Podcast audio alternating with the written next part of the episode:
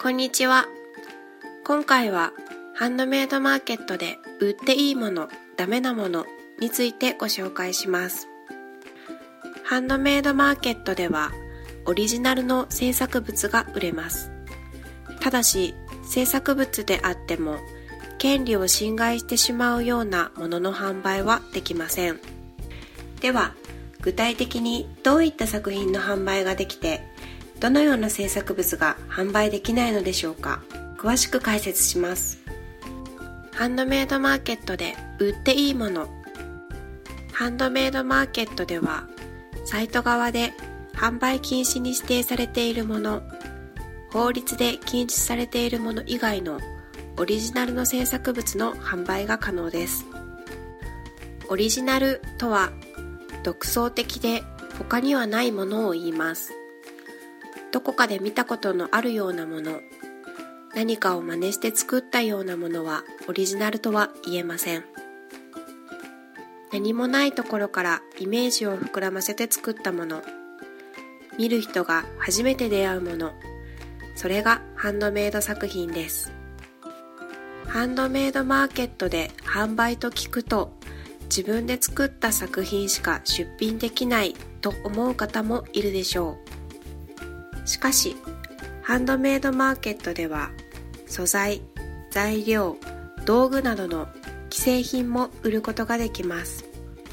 これらの素材や道具はおろし問屋 .com ネッシースーパーデリバリーなどの仕入れサイトで購入ができます。仕入れの料金が必ず必要になるので市場価格を見ながら適切な料金設定を行いましょう。またハンドメイドマーケットによっては素材や材料の販売を禁止しているところもあるので事前に確認しておきましょう。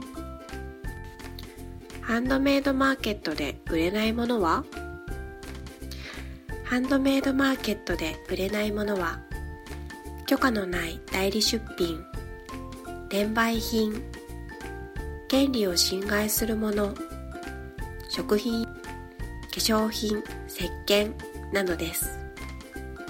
このうち最も注意したいのが権利を侵害するものです。例えば自分で制作したものであっても著作権を侵害するような作品は法律で販売が禁止されています。またサービスや体験といった無形の商品の販売もできません。例えばコンサルティングやカウンセリングといった相談です。こういったサービスを販売したい方はスキルを販売できる他のサービスを登録しましょう。販売できるかどうか迷ったらハンドメイドマーケットのよくある質問などをチェックするといいでしょう。それでも解決しない場合はハンドメイドマーケットに直接問い合わせてください。今回のまとめです。ハンドメイドマーケットではオリジナルの制作物の販売が可能です。制作物以外では素材や道具の販売ができます。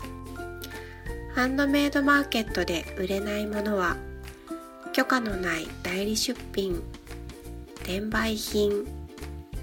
権利を侵害するもの。